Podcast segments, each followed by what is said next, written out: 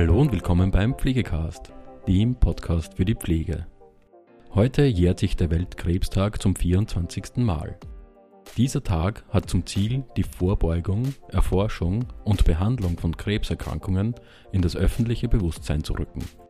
Seit 2022 steht der Weltkrebstag unter dem Motto Close the Care Gap.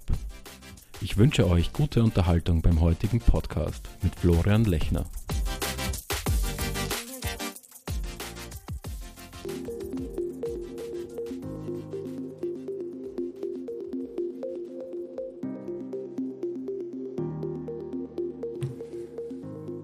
Guten Tag, mein Name ist Florian Lechner und ich freue mich, Sie zu dieser Folge des Pflegecast anlässlich des Weltkrebstages 2024 begrüßen zu dürfen. Heute am 4. Februar jährt sich der Weltkrebstag zum 24. Mal. Dieser Tag hat zum Ziel, die Vorbeugung, Erforschung und Behandlung von Krebserkrankungen ins öffentliche Bewusstsein zu rücken. Seit 2022 steht der Tag unter dem Motto Closed The Care Gap, Versorgungslücken schließen. In den Kliniken und Ambulanzen des Wiener Gesundheitsverbundes wurden 2021 rund 34.200 PatientInnen mit onkologischen Erkrankungen behandelt. Am häufigsten wurden hier onkologische Erkrankungen der Brust, Prostata und Verdauungsorgane und Haut therapiert. Bei mehr als 43.000 Menschen wurde österreichweit im Jahr 2020 eine Krebserkrankung neu diagnostiziert. Tumorerkrankungen zählen bedauerlicherweise weiterhin zur zweithäufigsten Todesursache österreichweit, nur getoppt von Herz- und Kreislauferkrankungen. Durch die Steigerung des Bewusstseins von Vorbeugung und Ähnlichem kämpft der Weltkrebstag gegen diese traurigen Zahlen. Herr Frank sitzt im Arztzimmer einer Wiener Klinik. Ihm gegenüber sitzt auf der anderen Seite des Schreibtisches eine Frau gekleidet in einem weißen Kittel. Surreal kommt ihm das Ganze vor. Er sieht, wie sich ihre Lippen immer wieder öffnen, einzelne Buchstaben formen. Den Sinn kann er nicht verfassen. Viel zu sehr hat ihn die Diagnose erschüttert. Krebs. War ja klar. Also irgendwie. Tausende Gedanken kreisten ihm im Kopf. Was passiert als nächstes? Wie wird seine Familie darauf reagieren? Sieht er seine dreijährige Tochter aufwachsen? Wird er wieder gesund? Welche Auswirkungen wird die Krankheit auf ihn haben? Und warum ausgerechnet er?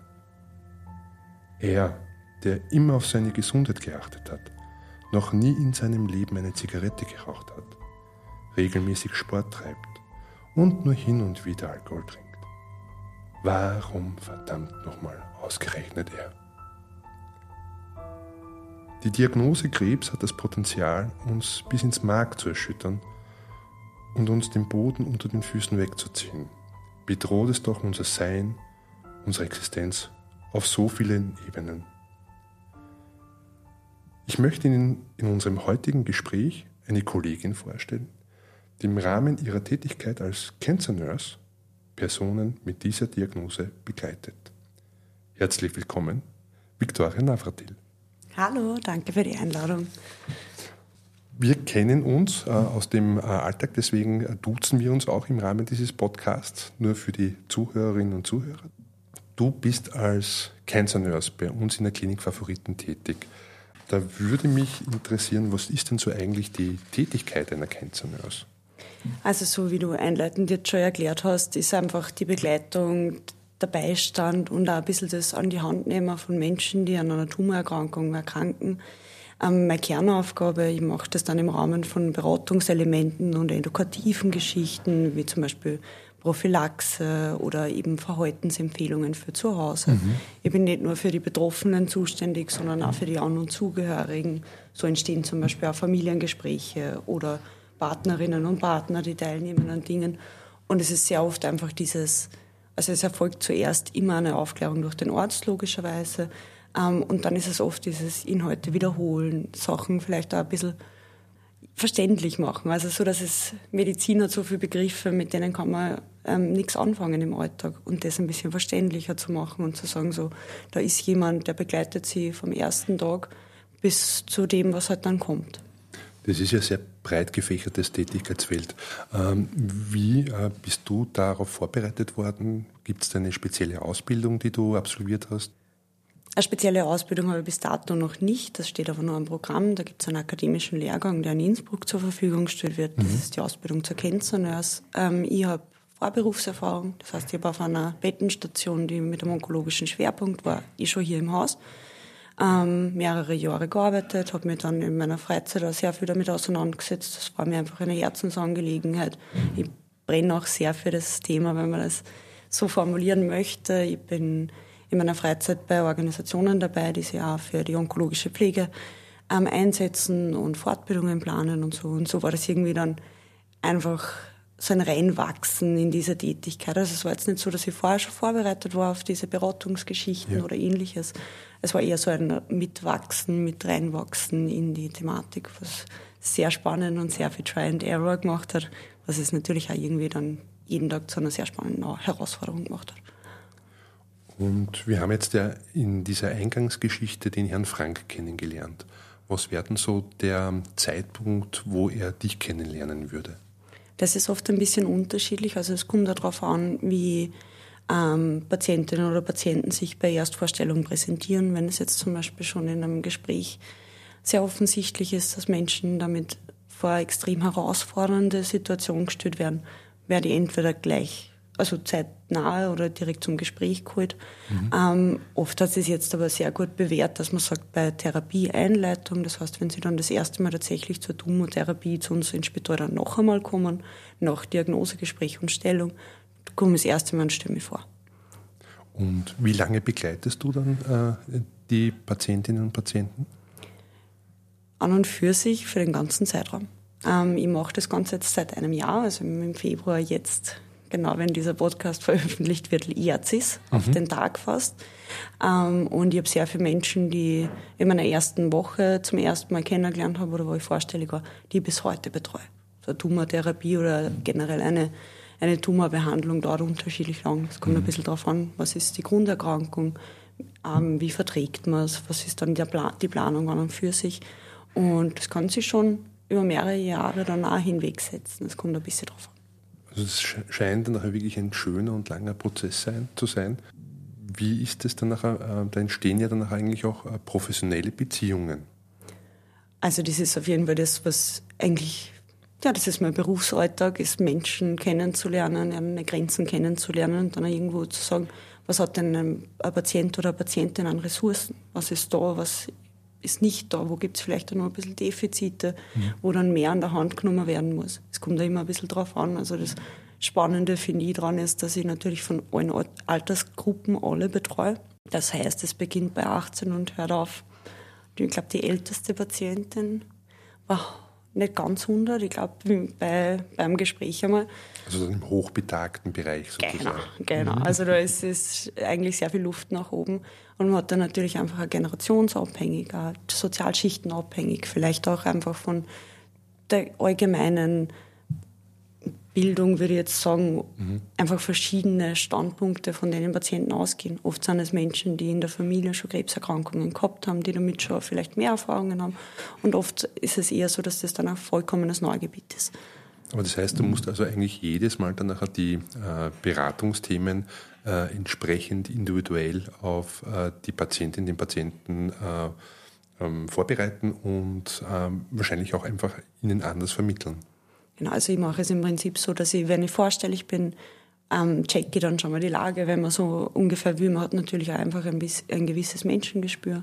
Mhm. Also das ist natürlich was, was mir im Beruf, glaube ich, auch ganz gut dazukommt, dass man dann sagt, okay, da gibt's diese und diese Kompetenz besteht schon oder dieses Thema ist mehr präsent, das andere eher weniger. Und dann habe ich nach Erstgespräch relativ häufig dann schon ein bisschen eine Ahnung. Weil es gibt so ganz unterschiedlich, selbst wenn die Erkrankung bei sagen wir, fünf Menschen die gleiche ist, gibt es fünf verschiedene Themen, die einen Schwerpunkt haben. Mal ist es, wie sage ich es meinen Kindern, mal ist es eine Thematik wie Ernährung, mal ist es mit der Haut was, mal ist es eher so, wie geht es mir im Berufsleben weiter, was ist dann in ähnlichen Stellen und so. Das heißt, es gibt eigentlich, und das ist wohl mitunter das Faszinierendste dran, kein Tag und kein Gespräch ist das gleiche.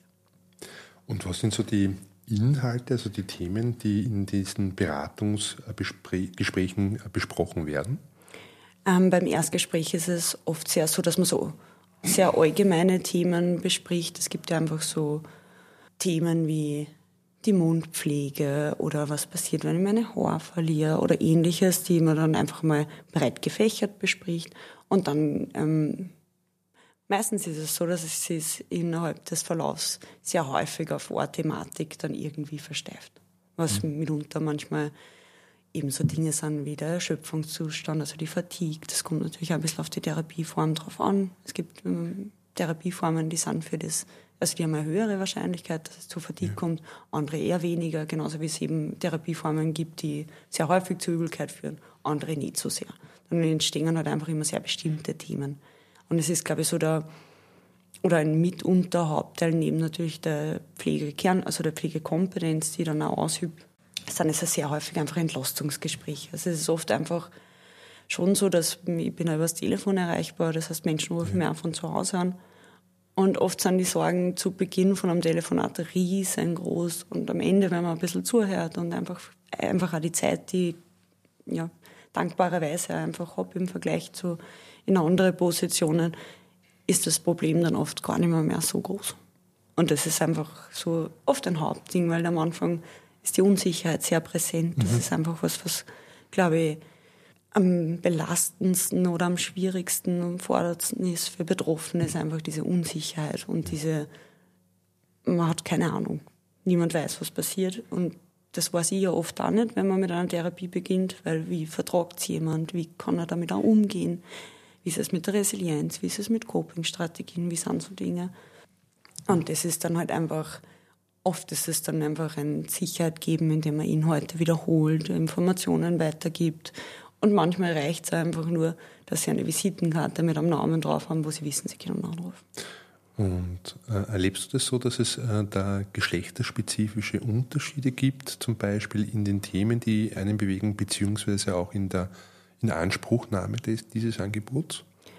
Ähm, Themen ist ein bisschen schwierig, weil es natürlich von den Themen her, es gibt, wenn man jetzt sagt, okay, man, man trennt es in Geschlechter auf oder man löst es in, oder bricht es auf das herunter, ähm, gibt es natürlich einfach Erkrankungen, wie zum Beispiel die Brustkrebserkrankung, die bei Frauen einfach sehr präsent ist ähm, und bei Herren dann andere Erkrankungen, die natürlich dann einfach auch spezifische Schwierigkeiten machen, wie Körperbildveränderung bei Brustkrebs ist ein Riesenthema. Ähm, und es ist schon so, dass mir eigentlich wenn ich jetzt ein bisschen drüber nachdenke, würde ich sagen, dass sehr viele Frauen oft das in Anspruch nehmen oder Frauen vielleicht auch mit diesem Angebot oft ein bisschen mehr anfangen können, weil halt einfach auch die untereinander vernetzt sind, was auch sehr was Nettes ist, was ich letztens erst kennengelernt habe, ist man zum Beispiel die Brustkrebserkrankungen an sich.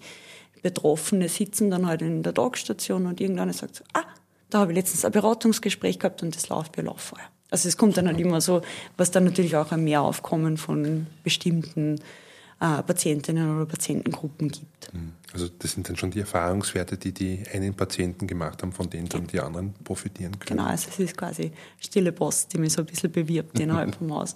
Und was schon, als, also was ich habe jetzt natürlich dazu noch überhaupt keine Evidenz, weil so lange mache ich es leider noch nicht. Ähm, es ist aber sehr häufig so, dass gerade bei Männern ist es so, dass eher die Gattinnen mhm. das dann oft in Anspruch nehmen.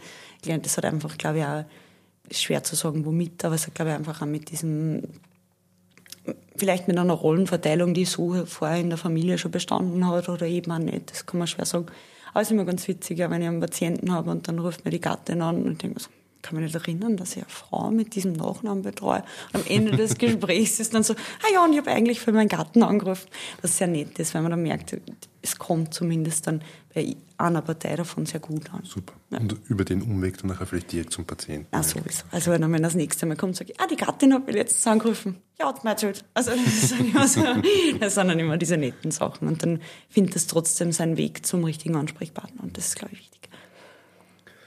Du hast jetzt schon mehrfach erwähnt, dass du jetzt ja seit ziemlich genau einem Jahr in der Funktion tätig bist. Also, äh, und du hattest ja auch die Aufgabe, äh, das hier bei uns im Haus zu implementieren. Äh, wie hatten sich da der Prozess gestaltet? Hat es da irgendwelche äh, Stolpersteine gegeben oder ganz besondere Erfolgsereignisse? Ähm, wie begonnen habe mit der Position, war es so, dass das noch nichts sehr Präsentes war. Es ist jetzt Gott sei Dank sehr im Kommen, ja, ja innerhalb der Häuser und ähnliches. Ähm, immer eigentlich auch so, dass ich halt davon von ähm, AHOP-Kolleginnen und so gehört habe, die einfach in diese Position schon machen. Und dann war ich da ein bisschen schauen, wie die das so machen und habe dann sehr viel von denen versucht oder ja, mittlerweile auch geschafft, hier einzuführen. Mhm. Am Anfang war es ein bisschen, ich glaube, die größte Herausforderung war, dass das einfach nichts ist, was in dem Pflegealltag schon sehr präsent ist, so wie das mit den meisten Nurse Practitioner Positionen halt einfach war. Und man selber ja auch nicht so genau wusste, wo es hingeht oder was man so erreichen möchte oder wo der Weg hin soll. Ähm, und das hat dann halt einfach sehr viel mit Aufklärung, sehr viel, das und das ist meine Rolle und das und das ist meine Position und auch selber Recherche und mit Menschen telefonieren und sich Sachen anschauen zu tun gehabt. Und ich glaube, jetzt kann ich rückblickend auf das Jahr, würde ich sagen, ich habe sehr viel erreicht von dem, was ich erreichen wollte. Das ist immer natürlich Gott sei Dank noch ein bisschen was nach oben, damit es ja nicht fad wird.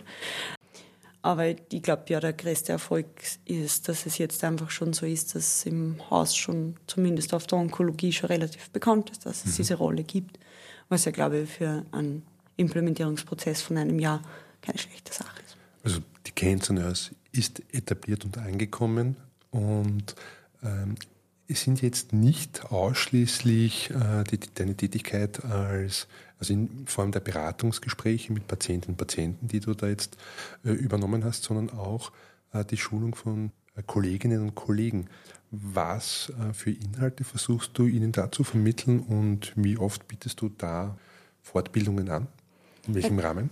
Also es gibt verschiedene also einerseits mache ich die erste Entschulung für die Verabreichung, die sichere Verabreichung von Zytostatikern mhm. und den sicheren Umgang mit zentralen Zugängen bei uns im Haus. Das haben wir jetzt erst vor kurzem gestartet, mehr oder weniger vor kurzem.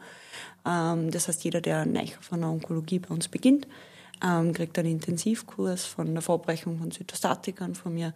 Das heißt, abhängig davon, wie viele neue Mitarbeiterinnen und Mitarbeiter wir bekommen, ähm, so häufig wird das dann angeboten.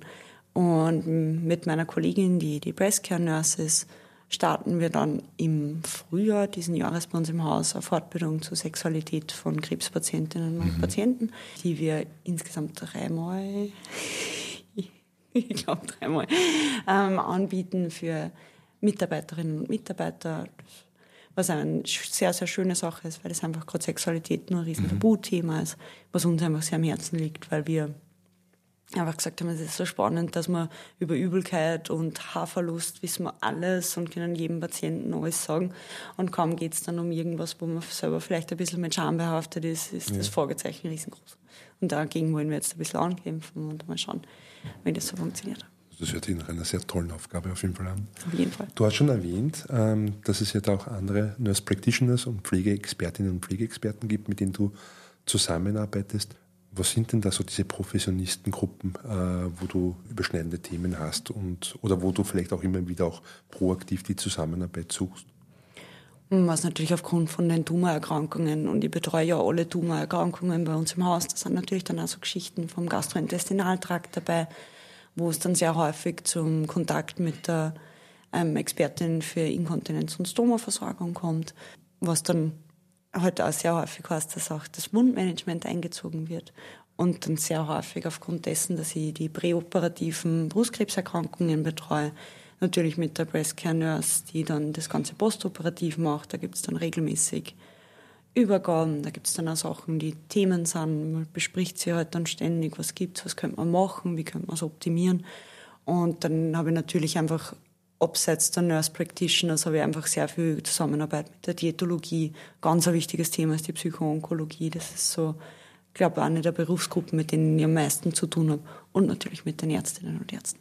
Also, wenn ich so zuhöre, geht einem mir richtig das Herz auf. Also man merkt, du brennst wirklich sehr für das Thema und jetzt bist du ja aber auch in einem sehr intensiven Kontakt damit äh, Personen, äh, die leiden, die und ich denke mal, gerade auch bei der Onkologie sind ja die Bereiche Freude und Verzweiflung, die liegen da oft sehr nahe beieinander. Und ich kann mir vorstellen, dass es auch für dich eine große Herausforderung ist. Was sind denn so die Bewältigungsstrategien, dass du mit diesen Themen oder mit der Tätigkeit einfach gut umgehen kannst? beziehungsweise äh, wo holst du dir die Energie dafür, für diese Tätigkeit?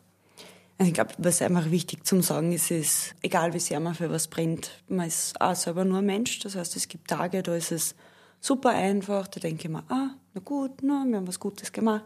Und es gibt natürlich trotzdem Tage oder auch Personen, die einem einfach fürchterlich nahe gehen. Also das ist so, es gibt da Schicksalsschläge und Geschichten, wo ich mir jetzt denke, da weiß ich heute noch, wie das Wetter war an diesem Tag. Also das sind halt einfach Sachen, so, wo ich mir denke, was glaube ich auch einfach ein bisschen mir als Person ausmacht, ist einfach sehr viel mitfühlen, sehr viel einfach dabei sein bei der Geschichte und natürlich, wenn man von Anfang bis Ende, und das ist leider auch die Schattenseite dieses Berufs, nicht jeder, der therapiert wird, geht in mhm. Remission nach Hause, das muss man auch ganz ehrlich sagen. Schön wär's, so funktioniert es leider noch nicht ganz. Für mich war halt einfach immer wichtig, ist so diese Wertschätzung, die man natürlich von Betroffenen bekommt oder dieses ganz einfache, wenn man ja auf Urlaub war und ich bin wieder da und her, ach Gott, jetzt haben wir sie schon so vermisst. Mhm. Also es ist so dieses, an dem das Sterben und die Onkologie einfach fürchterlich nahe beieinander liegt, kann ich nichts ändern. Ja. Das ist auch, an, ich kann an den Krankheitsverläufen nichts ändern, ich kann am Therapieerfolg nichts ändern. Was ich sehr wohl ändern kann, ist, wie sich die Menschen fühlen, wenn sie da sind. Und das ist, glaube ich, einfach dann schon das, was mir einfach sehr viel Kraft schenkt oder was dann an den schweren Tagen ist, so, ah, aber das eine Mal, da war das super und da war das nett. Und ich, ich denke mal da einfach, natürlich ist es hat es ein bisschen was mit Verlust zu tun. Ein professionelles Betreuungsverhältnis ist trotzdem als 40 Stunden die Woche da. Man nimmt natürlich, man gibt ja sehr viel von seinem Leben da in das Ganze rein. Das ist so. Ja, ich glaube, das, das, was mir am besten hilft, ist so, was ich mache, ist nicht umsonst. Mhm. Es gibt und auch wenn der Therapieerfolg ausbleibt und auch wenn es die gute Geschichte und die, das Wunder ausbleibt, dann war ich wenigstens ein Mensch, der einer zur Seite gestanden ist dann ist das meine Berufung und dann ist das vollkommen in Ordnung. Das hast du sehr schön gesagt. ähm, ich hätte noch eine abschließende Frage. Was würdest du dir denn für die Zukunft wünschen? Ach, so viele Dinge. das ist gar nicht so viele einfach. Ich glaube, was einfach schön wäre oder was, glaube ich, ich mir für die Menschen, die ich betreue, oder wenn ich mir denke, was ja selber nie was einem irgendwann einmal ereilt oder jemanden, den man gerne. Ich glaube, wäre es einfach schön, wenn es diese Art von Kontinuität und diese Konstante und so Dinge für jeden Menschen gäbe. Also dieses einfach für jeden, der betroffen ist, das ist natürlich dann auch nicht zu bewerkstelligen. Also ich würde jetzt nicht behaupten, ich betreue jeden Menschen, der in der Klinik Favoriten an Krebs erkrankt ist. Mhm. Das würde für eine Person wäre das auch ein bisschen sehr viel. Ich fände es schön, wenn das einfach in jedem Haus irgendwie so wäre, wenn es da eine optimale Vernetzung gäbe. Und ja, es wäre natürlich auch schön, wenn das dann so von der Gesellschaft und von Menschen einfach anerkannt wird und natürlich dann entsprechend wertgeschätzt wird und honoriert wird. Also das wäre schon natürlich einfach wünschenswert. So richtig eine Zukunftsvision, ja, wenn es so weitergeht, wie es jetzt läuft, sind wir auf einem sehr, sehr guten Weg. Es fehlt natürlich noch ein bisschen was, aber es ist sehr schwer zu sagen, was das jetzt konkret wäre. Dann wünsche ich dir noch alles, alles Gute für den weiteren Weg. Äh, freue mich, mit dir weiterhin zusammenarbeiten zu dürfen und bedanke mich recht herzlich dafür, dass du hier warst. Dankeschön für die Einladung. Ich bedanke mich recht herzlich für Ihre Aufmerksamkeit und wünsche Ihnen noch alles Gute. Auf Wiederhören.